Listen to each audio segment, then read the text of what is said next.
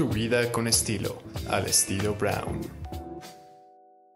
Y bueno, hoy tengo el privilegio de estar en este lugar, que es un lugar bien bonito. Además, este es una de las calles más lindas, hay que decirlo, de la Roma. Y no había tenido, pues, todavía el momento de venir aquí a Meroma.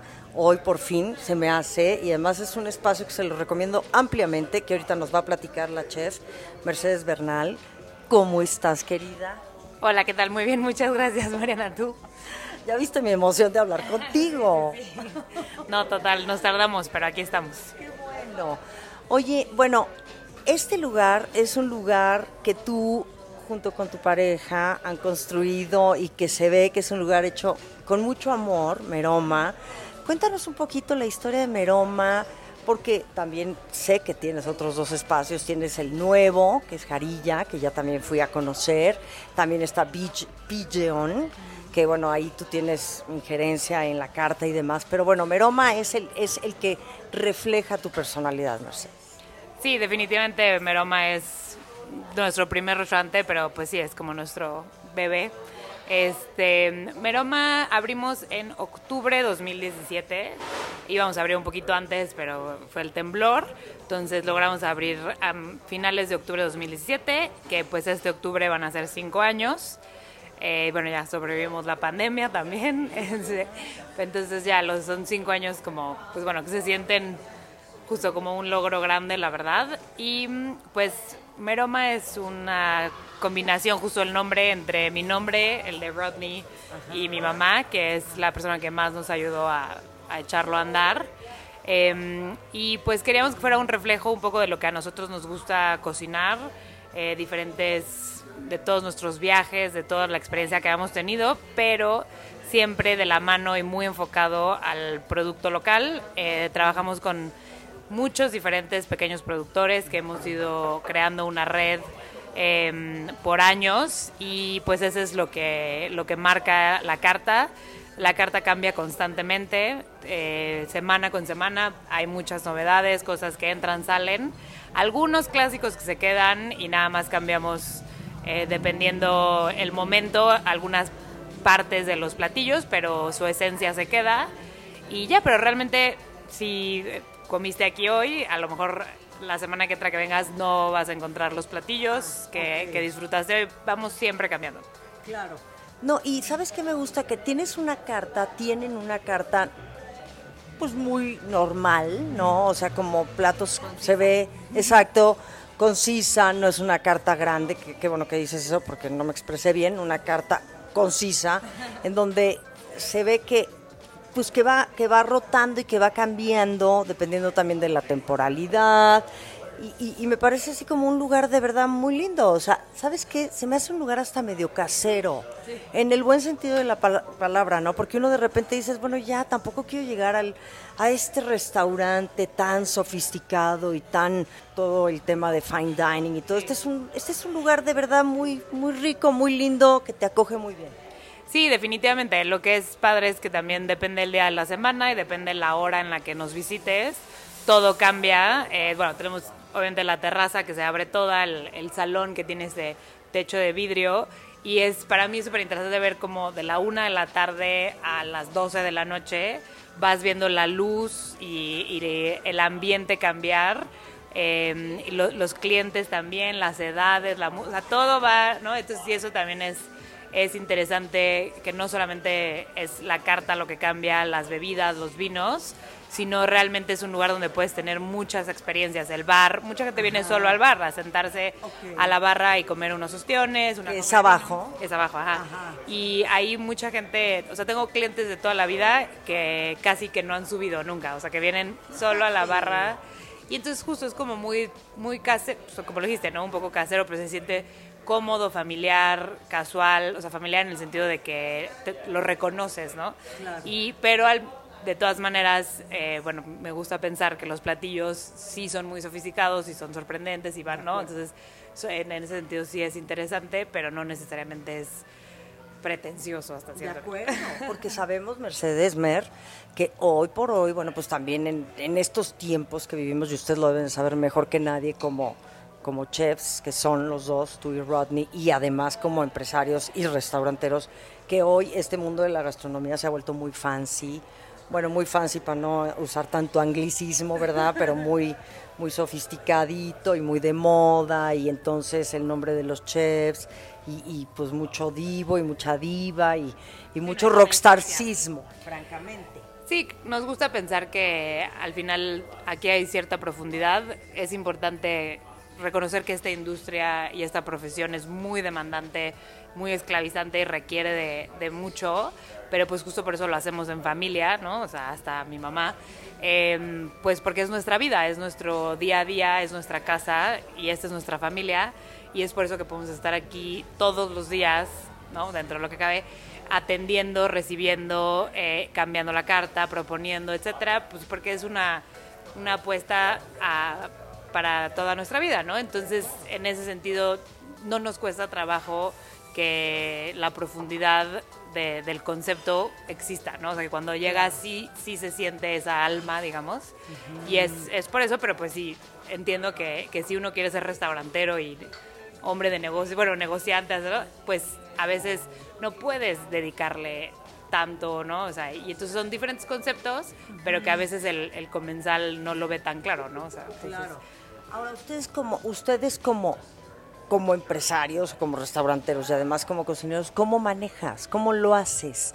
¿No? Porque justamente ese es el arte en estos tiempos que dices, bueno, yo, si yo me dedicara a lo que tú haces, tal vez sí quisiera tener mi propio restaurante o mis restaurantes. Entonces ahí es una combinación sumamente interesante, pero también es un reto. Sí, totalmente. Pues creo que mm, si te gusta hacer esto y es lo que a lo que te quieres dedicar, eh, por ejemplo, algo que nos toma muchísimo tiempo, energía, esfuerzo, etcétera, pues es constantemente crear estos vínculos con eh, productores, proveedores, etcétera. Pero pues ahí hemos logrado ya después de tantos años un equipo que también ellos se involucran, o sea, como que aprender a delegar ciertas cosas y apasionar a los que trabajan contigo eh, y hacerlos pues cómplices de todo lo que estás haciendo es súper importante. y creo que eso es algo que a través de los años hemos aprendido que tu equipo es todo, ¿no? Entonces, para lograrlo necesitas gente. Sí. ¿Cómo, fue la pandemia? Digo, perdóname la pregunta, yo sé que es una pregunta ya un poquito obvia, ¿no? Pero, pero que me cuentes tú la experiencia, cómo lo vivieron, porque además estás hablando de dos acontecimientos muy importantes, que fue el 2017, que fue el terremoto, que yo fui de las afectadas que me quedé sin casa por el terremoto aquí en la Condesa, bueno, Condesa Roma, y además ahora la pandemia. ¿Cómo, cómo, cómo han sido estos retos tan grandes, sabes? En donde tienes que pagar a tu equipo, a tu gente, ¿no? La relación con los productores, todas las familias que realmente viven y comen de un restaurante como Esmeroma. Claro, pues la pandemia, como todos al principio pensamos, ¿no? que iban a ser un par de semanas, eh, todos realmente creímos que con la cuarentena, ¿no? Este, de 15 días, 20 días, eh, pues posteriormente ibas a poder volver rápidamente y pues como sabemos se, extendió muchísimo más. Entonces al principio pues fue muy, pues realmente muy triste, o sea, como que nos sentíamos asustados y sobre todo tristes de, cerrar las puertas, ¿no? De dejar de, de, operar y de mandar a todos a sus casas. Nadie quería, ¿no? O sea, como que somos cocineros, entonces somos muy guerreros, estamos acostumbrados, ¿no? Al, a todos. Entonces decíamos, pues no, sí se puede, sí se puede, hasta que pues ya no se podía más. Y entonces fue como muy, muy triste en ese sentido, pero con, tenemos casi la claridad de que no, esto va a tardar. Yo me acuerdo que tenía suficiente dinero para aguantar súper bien, seis semanas pagándoles a todos sin ningún problema, eh, sin ninguna deuda, todo perfecto. Yo decía, bueno, seis, ocho semanas, ¿no? Pues suficiente, porque era lo que nos decían, ¿no?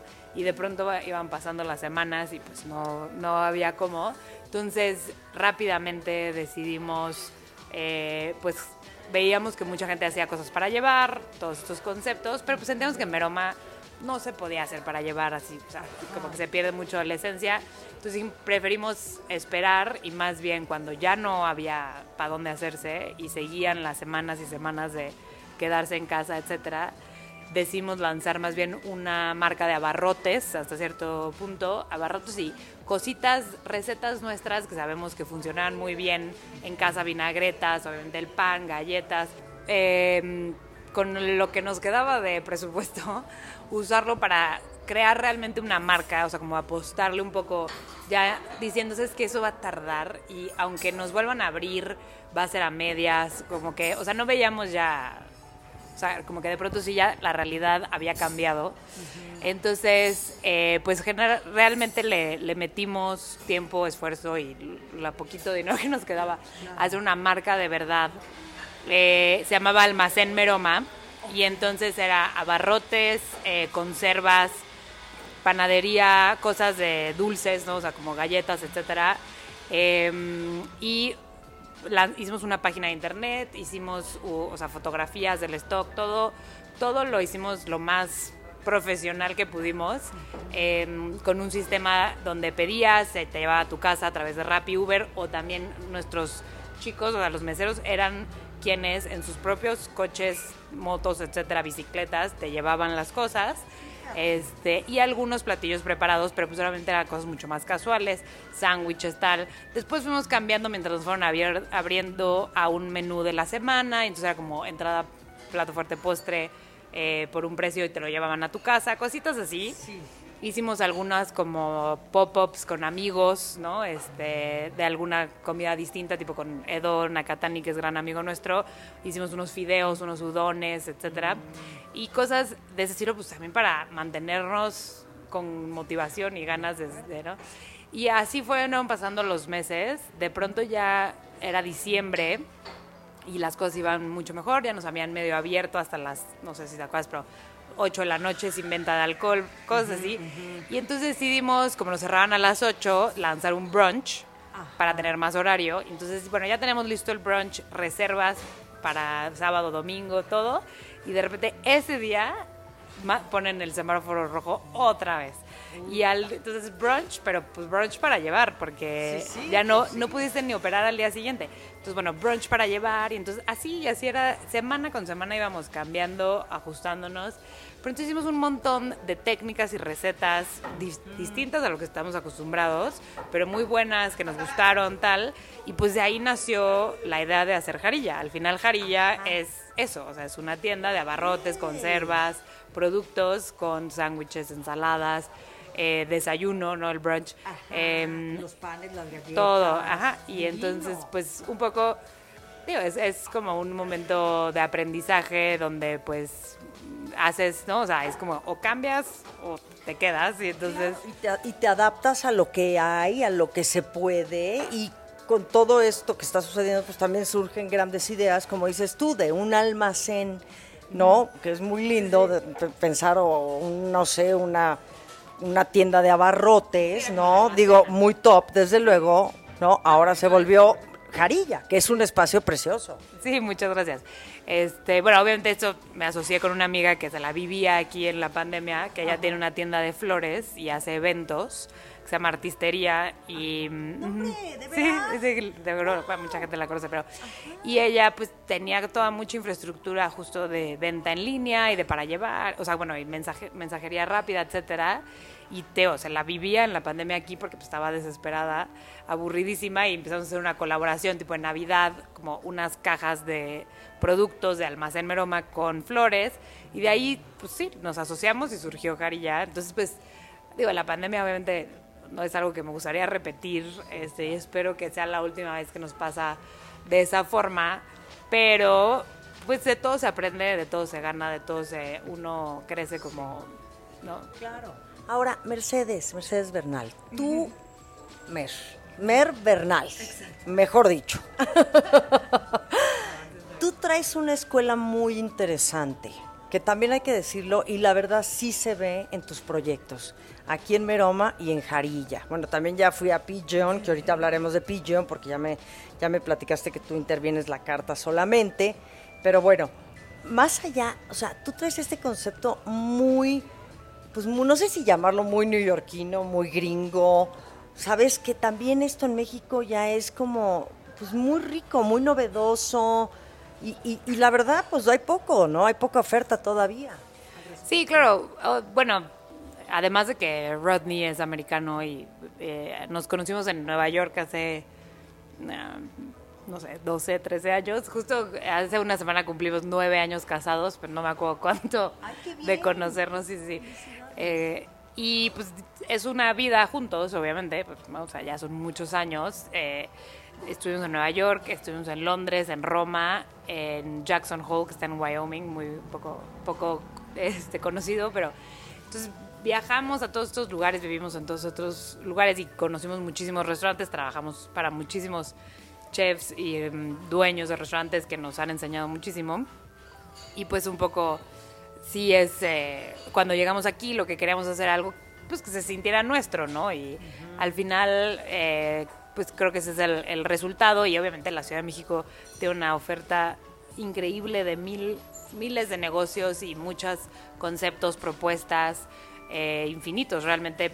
Y todos, o sea, igual de buenos o más que en Europa o en Estados Unidos o en Asia, o sea, realmente México, la Ciudad de México y México está a la altura y más de, de todos estos lugares, pero pues haber tenido todas esas experiencias y pues éramos, seguimos siendo jóvenes, pero éramos muy jóvenes cuando...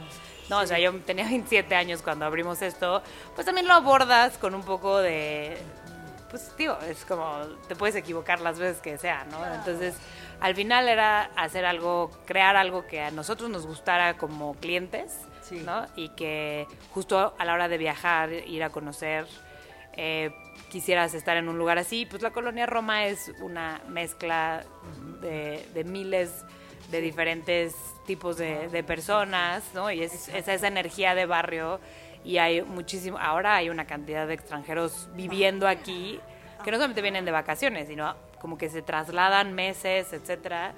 Eh, pues con la pandemia también pasó un poco eso, ¿no? O sea, el home office te lo permite, etcétera. Y es interesante, o sea, tener el acceso a ese cliente y a ese comensal, pues te permite también jugar un poquito más, ¿no? Entonces es lo valioso. Sí, Mer, y has dicho algo que a mí me parece muy importante y sobre todo rescatable, ¿no? De esta plática, es que antes viajábamos fuera de México, y no estoy hablando de muchos años atrás, para comer, ¿no? Y decías, fui a Nueva York y comí delicioso. Digo, no estoy diciendo que no se coma delicioso en Nueva York, o vas a París, o en Madrid, o, o en otros lugares, ¿no? Y francamente ahora pues ya la gente viaja a México a comer, una, sí nos estamos volviendo una capital gastronómica sin duda. Hay todas las opciones y todas las posibilidades para todo gusto y paladar. Lo que quieras encontrar, desde pensar en comida rusa, si lo hay, ¿no? O sea, y además yo digo que también ustedes como, como chefs realmente pues, han transformado esta ciudad. O sea, lo han hecho. Digo, tú eres de las generaciones tal vez jóvenes, ¿no? De cocineros, pero muy bien posicionada ya, pero, pero realmente ya la Ciudad de México ya es una cosa brutal, ¿no? Brutal de deliciosa. Sí, es una metrópoli. O sea, yo me acuerdo cuando veníamos de Nueva York de haber trabajado ahí y como que pues todo el mundo te decía, no, pues si abres un restaurante en Nueva York, pues ya lo puedes abrir donde sea, ¿no? O sea, un poco como es eso, ¿no? O sea, es como si lo logras allá y es como, no, no, si lo logras aquí, o sea, esto, esta ciudad tiene o sea, es una locura de ciudad donde puedes encontrar todo tipo de, de producto, todo tipo de, de, comensal, todo tipo de técnica, cultura, etcétera. O sea, entonces yo cuando llegué aquí, yo siempre vi eso en esa ciudad. O sea, a mí me, me, lo, me volvía loca eh, la cantidad de historias que podías ver en un día y entonces, eh, pues Rodney y yo cuando vine, o sea, yo me fui 10 años de la Ciudad de México a los 18 Ajá. o a los 17 y volví ya con Rodney, que no conocía muy bien la ciudad, y pues fue una, o sea, un cambio absoluto del, del, México donde yo crecí, pero pues porque era lo que conocía, iba a la escuela, etcétera, lo que sea. Claro.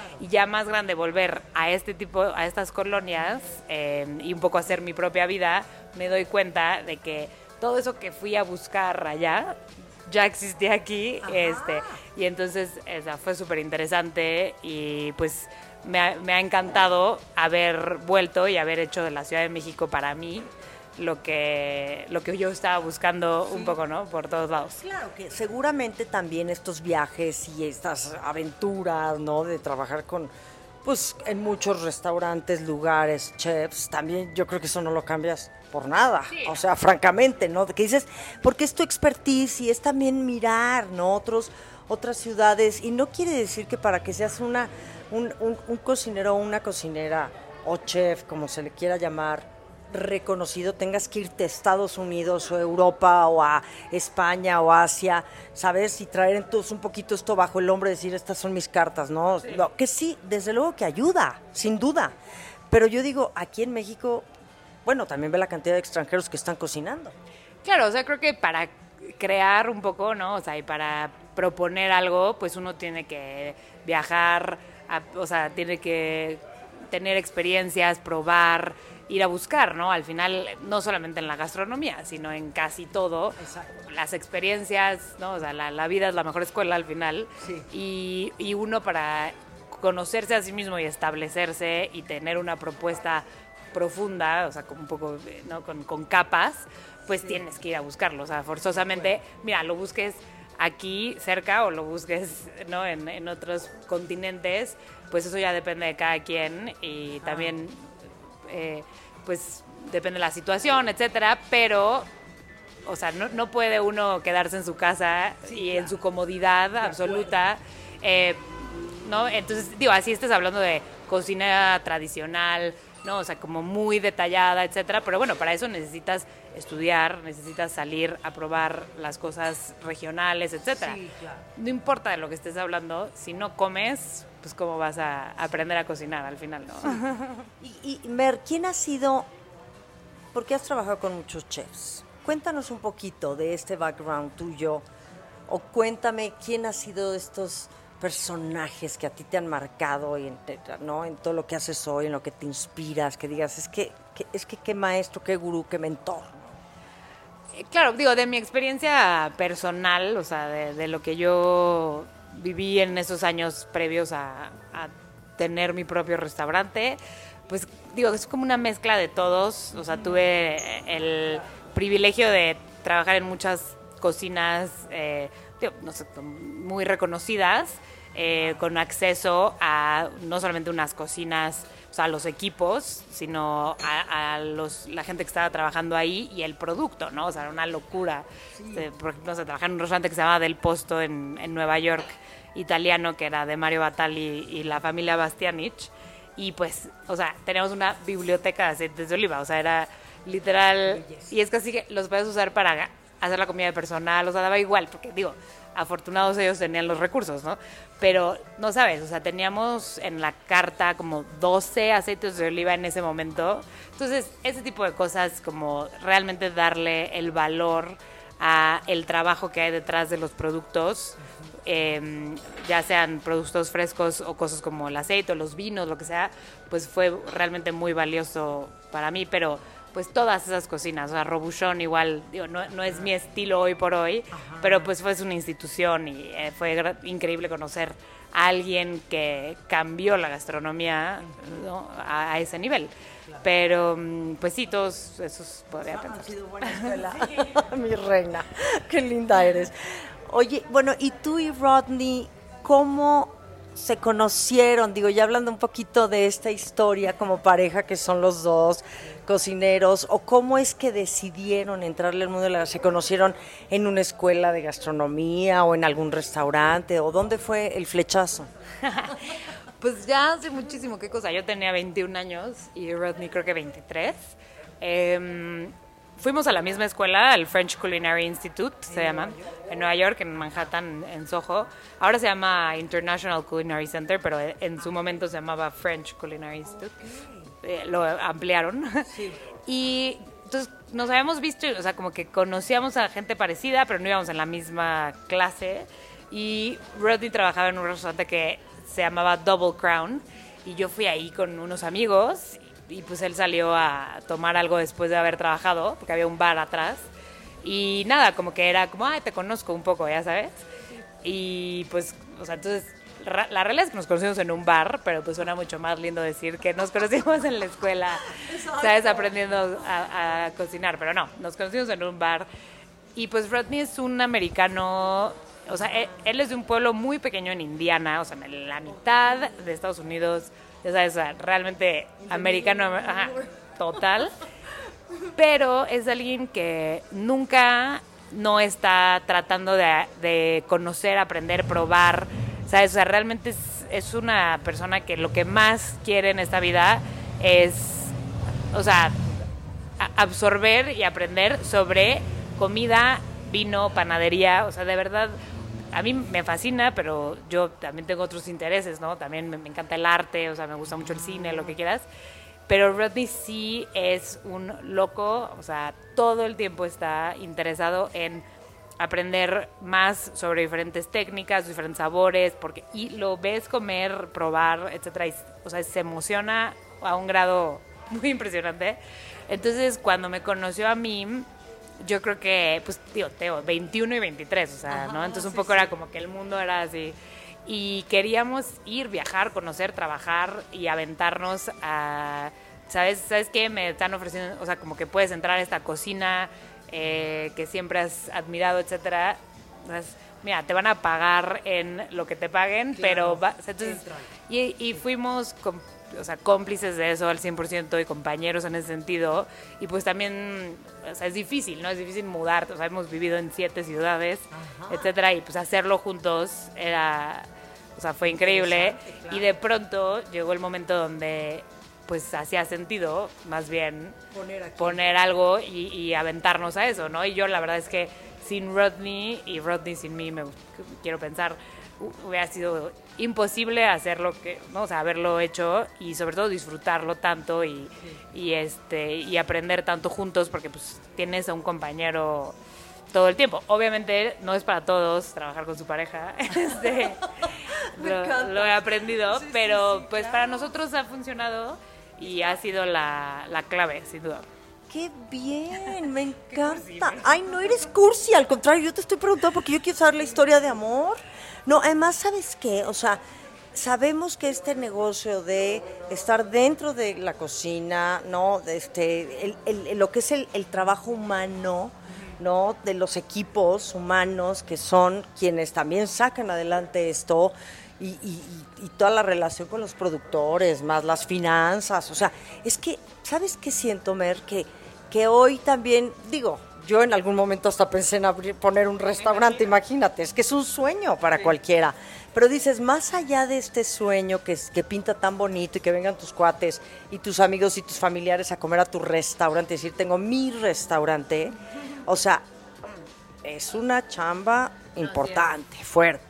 Es dura, yo creo que le podrás justo preguntar a mi familia que en su momento vi- vieron esa parte súper romántica y qué padre, y sí, y digo, nos han ayudado muchísimo, o sea, mis papás y mi hermano eh, en la parte justo financiera, en, hacerlo, ¿no? Porque además, pues hay toda una parte, tener empleados pues, es, es complicado, ¿no? O sea, hay una parte enorme administrativa eh, y hacer una empresa, sobre todo, gracias a Dios, una empresa, bueno, eh, que, que una empresa exitosa, ¿no? O sea, donde sí, sí funciona, o sea, y, pues, es, es bien difícil mantenerlo, administrarlo y tomar las decisiones correctas.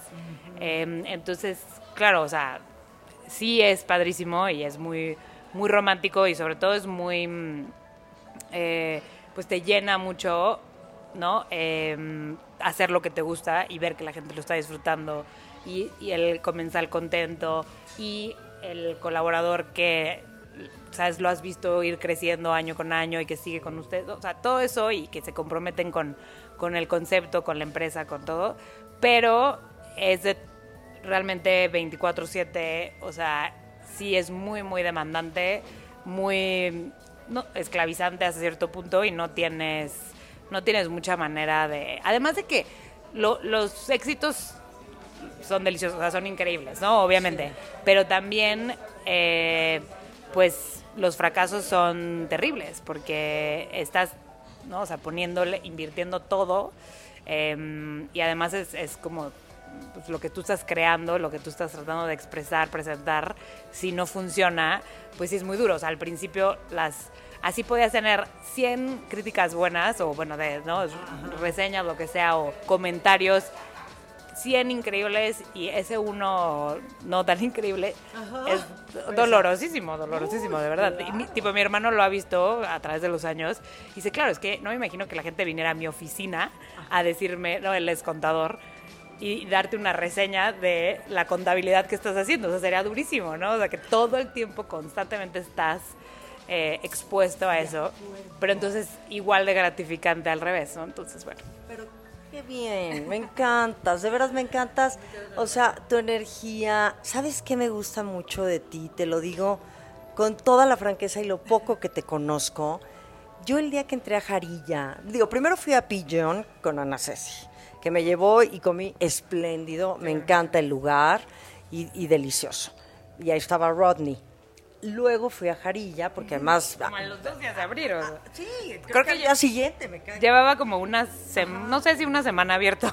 Sí, pero yo fíjate que sí soy de estas aficionadas o locas que antes yo me iba a Estados Unidos a comprar productos, la leche de soya, las pastas orgánicas, ya sabes, o sea, porque mis hermanas, dos de ellas vivieron en Nueva York muchísimos años. Entonces era ir a Nueva York, pero te estoy hablando de esto hace, pues yo creo que 20 años, tal vez, ¿no? Entonces, cuando yo entré a Jarilla, dije, ya sé quién es Mer. O sea, se nota tu personalidad, ¿no? Como esta pasión por tus quesos, tu pan, tus galletas. O sea, es una cosa muy sencilla, muy completa, hay que decirlo. Me comí creo que un pan con vegetales divino, que nunca me había comido algo tan delicioso. Y con ese cariño y esa cosa tan honesta, ¿sabes? Y entonces te ve que eres una mujer muy consciente y que también tu relación con tus proveedores, con tus productores, es una cosa también muy importante para ti, ¿no? Sí, definitivamente. Al final es eso, o sea, a través de los años, pues eso es lo que hago todos los días. Vivo a tres cuadras de aquí, o sea, entre Jarilla y Meroma, o sea, literal. Eh, justo me conociste con mis perros ese día. Como que pues, mi esposo, mi mamá aquí, o sea, pues lo quiero hacer que realmente sea mi casa y, disfrutarlo y, y despertarte contento de ir a trabajar y, y estar orgulloso de lo que estás haciendo y que te guste la gente con la que estás trabajando y que los vinos que estás vendiendo sean realmente vinos que a mí me gusta beber. O sea, ¿sabes? Como o sea, si no lo haces así, entonces es un negocio y también eso está increíble y hay mucha gente, ¿no? Que son eh, grandes emprendedores y, y empresarios de esa forma porque están vendiendo un producto, pero a mí eso es lo que me cuesta, o sea, no soy ese tipo de empresario y creo que nunca lo seré em, y entonces pues es eso, ¿no? O sea, las cosas toman su tiempo, son más, uno tarda más y en, en hacer más, ¿no? en abrir más, en crear más, etcétera. Pero lo, pues sí, es, es, un reflejo de, de mí, ¿no? Claro, de tu esencia, sí. Sí, sí es cierto. Muy lindo. Te felicito muchísimo, de veras, a ti y a Rodney. Y bueno, por último, si tú tuvieras que definir el tipo de comida que sirves en Meroma, digo, en Carilla ya nos platicaste un poquito el concepto, pero si, digo, yo sé que esto entrar en, en términos de definiciones y nombres y conceptos es un poquito cerrado, pero bueno, ¿tendrías algún espacio donde podrías definir tu gastronomía en Meroma? Pues justo es algo que siempre nos piden. El comensal lo necesita como una, un enunciado, o sea, una descripción rápida, ¿no? O sea, tres palabras. Este, es- al final es una marca, ¿no? Tienes que y ponerle una etiqueta, cosa que siempre nos ha costado trabajo porque es muy versátil y es muy vasto. Eh, por lo general decimos que es cocina contemporánea de producto local, que eso suena muy elaborado y pretencioso, pero al final del día, pues sí es, es una cocina nueva, no es una cocina tradicional, ¿no? Entonces es una mezcla de varias técnicas y, y- y diferentes tipos de cocinas, entonces por eso es una cocina contemporánea que va ¿no? En este momento y realmente muy, muy enfocada a- al producto local y de temporada. Eso pues bueno, ya todo el mundo te lo dice y es algo que to- a todo el mundo le importa, pero realmente creo que el esfuerzo de nuestra cocina está en esa, en esa red de productores y en ese interés y tiempo que se le dedica a, a eso, ¿no? Al producto y al producto local. No, y se ve, se siente, de verdad, te lo digo. Pues muchísimas gracias. Cuéntame, ¿al qué viene? ¿Algún proyecto en esta segunda parte de este 2022 tan veloz, que ya estamos en julio? Y Yo digo, bueno, qué, qué barbaridad, algo especial, ¿vas a compartir cocina con alguien? ¿Algún este takeover o vas a viajar? ¿Algún festival?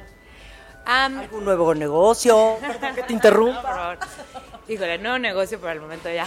este, pero, mm, pues bueno, en, en Meroma seguir trabajando en, en justo en ampliar, crecer, cambiar el menú y em, seguir trabajando. Bueno, vamos de hecho a cambiar la cocina eh, ahorita en 15 días. Vamos a poner un horno de leña, eh, lo cual va a ser muy interesante. Y estamos trabajando con un proveedor que se llama Bonfilio Domínguez, que tiene un lugar increíble en Zacatlán de las Manzanas, en Puebla, que a lo mejor lo has escuchado de él. Rancho Cuatro Encinos, eh, lácteos, bueno, tienen vacas más que otra cosa. Y de hecho, algo increíble que hacemos con ellos es que nosotros no trabajamos con carne de res porque por muchas razones, pero eh, generalmente por su su- sustentabilidad y no habíamos logrado trabajar con nadie que nos gustara y Bonfilio y Mariel, que son los dueños de Rancho Cuatro Encinos, pues son vacas lecheras. Y entonces, pero obviamente las vacas lecheras hay un momento donde ya no producen más leche y puede ser temprana la edad o más tarde. Y ellos nunca tenían que pues, cómo cómo abordas ese problema porque se vuelve pues una mascota que puede vivir 40 años que no hace nada más, ¿no? Entonces y pues al final ellos son productores de, de lácteos y entonces nosotros nos dimos a la tarea de empezar a trabajar con ellos y comprar las vacas completas enteras eh, que pues llegan a tener, ser 600 kilos en pie y usar todo el animal, ¿no? Porque no es solamente comprar los New Yorks o los ribeyes, ¿no? O sea, entonces es toda la carne y la usamos para muchas cosas. Probaste la carne tártara el día de hoy, por ejemplo. Gracias. Es una carne distinta, es diferente, son vacas lecheras, no, no, no. Entonces la dieta son muy, a veces son muy grandes, o sea, tienen hasta 16 años. Entonces, em, pues ese trabajo con ellos ha sido una locura porque compramos todos los lácteos, pero, o sea, es como el círculo completo hasta el animal completo. Y ahora, además de eso, em, vamos a usar su encino, porque ellos están en Zacatlán de las Manzanas y tienen madera. Y entonces vamos a poner un horno de leña y la leña también va a venir de ahí. Y pues va a haber, pues creo que va a haber un cambio en, en el sazón, no sé, en el sabor de Meroma muy interesante porque nos va a empujar a hacer cosas distintas, cocciones largas, distintas, un poco más de humo, mucho más, o sea, en el sentido más ahumado, y pues tienes menos espacio en, en la cocina para usar sartenes, cosas más clásicas, y te impulsa a, a- entonces va a ser muy interesante, o sea, entonces, Bien, ¡Qué maravilla! Y me imagino que entonces ampliarás también las propuestas de carne, o sea, los cortes de carne o los guisos de carne o los platillos. No, pues no necesariamente, o sea, lo de las vacas lo venimos haciendo siempre, o sea, cada seis semanas estamos trabajando con una. Cada animal es distinto, entonces tienes que ajustar las recetas. Eh, por ejemplo, ahorita tenemos el ragú de res y la carne tártara, eh, los cortes de esa, esa vaca que, que nos trajeron hace un par de semanas ya pasaron, o sea, se sirvieron, pero ahí es cuando te das cuenta, porque salen realmente muy pocos cortes, o sea, de una único animal, y los cocineros, por ejemplo, me decían, no puedo creer, o sea, no puedo creer que solo salgan, sabes, como 16 New Yorks, 12 filetes, o sea, y ahí te das cuenta de... el- o sea, pues sí, que no, no podemos seguir simplemente eh, comiendo lo que nos... Esta, esta piececita, ¿no? O sea, porque es un lujo que no nos podemos dar, o sea. y, y además de que no, no hace sentido porque el o sea, hay mucho más sabores, texturas, eh, ¿no? Y no, no necesariamente tiene que ser siempre el mismo corte. Entonces, pues no tanto en cuanto a cortes de carne, ¿eh? Pero eh, va a haber muchísima verdura al carbón también, o sea, nosotros trabajamos con mucha, mucha verdura. Eh, sí, entonces, eh, pues no, o sea, seguiremos con el proyecto con ellos de las vacas, etcétera, y las proteínas, trabajamos con cordero completo igual, compramos dos corderos a la semana enteros, cerdo entero también, este, y bueno, obviamente toda la parte del mar que en México tenemos esa, ese privilegio. Pero sí, no, no necesariamente más proteína de lo que ya trabajamos, Claro. pero sin duda más, pues trabajar con encino, más humo. Y, y- y como dices tú, y también hacer todo esta, este círculo virtuoso en donde también dices yo me hago responsable del animal, que eso se me hace precioso, de verdad, porque además, digo, hablando un poquito de esto y, y ya te voy a soltar, Mer, es que también creo que nuestra responsabilidad hoy en día y en los tiempos que, vivimos es que sí tenemos la obligación como comensales o como ¿me entiendes? Turista o como consumidor exactamente, seas tú consumidor como restaurantera, yo como consumidora, como, ¿no? Este, comensal, de saber de dónde viene lo que como, si, cómo alimentan al animal, si está inyectado de, de, de, ¿cómo se llama?, de antibióticos o de qué, tipo de alimento tiene.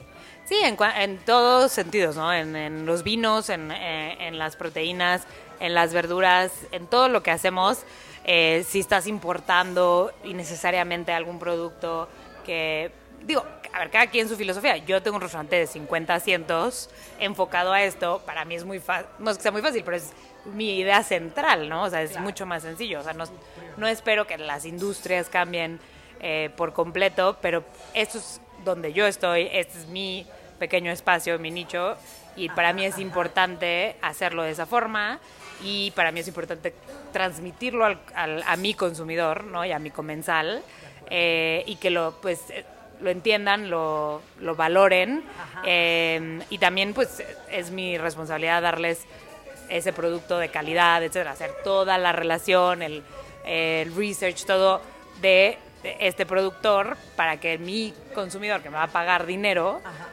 pueda disfrutar de ello, ¿no? Pero espero que pues también eh, para ellos valga la pena y no sea como, ay, no, qué mal que no hay 10 cortes de carne, ¿no? Este, si eso es lo que estás buscando, pues Meroma no necesariamente es el lugar, este, pero tienes muchas otras opciones. Em, y que se vayan, ¿no? O sea, con eso en la cabeza también. Y, claro, y como dices tú, cada quien su filosofía, me parece una filosofía muy bonita, muy honesta y respetable, y que yo creo que tendría que ser el compromiso de todos ustedes, los que están creando el mundo de la gastronomía. Claro, al menos de tu generación. Sí, obviamente la sustentabilidad es algo crucial em, y no solamente nada más hablar sobre ella, sino actuar sobre ella. Y, nada, pues eso es como parte importante del, de nuestro concepto, es eso. Y lo comparto en, Jarilla también, em, en los productos que vendemos, pues sí están seleccionados, obviamente para mí, número uno, sabor, ¿no? O sea, eso siempre es algo que me importa muchísimo. Pero número dos, pues, quién lo está haciendo y cómo lo están trabajando y cuáles son sus filosofías y las, las, afectaciones que tienen con el medio ambiente. Querida, muchísimas gracias, Mer Bernal. Eres un encanto. Los postres son deliciosos. Bueno, vayan a Jarilla, que está sobre Álvaro Obregón, ahí donde está eh, Parián. El Parián. Ajá. Y luego vénganse aquí a Meroma, que estás en la calle de... Colima 150, Colima y Córdoba. Okay. Y si quieren también, obviamente, después de venir a Meroma y a Jarilla, quieren probar también una carta que ha diseñado Mer Bernal, pues está Pigeon, que está también ahí en el parque, ¿no? De... En la Plaza Río Janeiro, eh, y que además está el, proyecto hermano de Pigeon es Brujas, el ah, bar. Sí, sí, es un bar de coctelería increíble con las brujas, que son puras, eh, solamente mujeres bartenders, y hay muchísimas takeovers justo de otras mujeres eh, en la industria de, los, de las bebidas de todo el mundo y todo el tiempo hay eventos ahí padrísimos, entonces también vale la pena. Bien, querida, ¿dónde te seguimos y las redes sociales de ustedes? Meroma es Meroma MX, Jarilla es Jarilla MX, eh, Pillón es Pillón MX y las mías personales creo que es Mer Bernal Casar. Soy malísima, pero sí, no, sigan a los restaurantes, yo no pongo nada interesante. Ah, Sí, sí, sí. Sí quieren ver fotos de mis perros, por favor. Exacto, perfecto. Muchísimas gracias, querida. Qué linda, bien, gracias.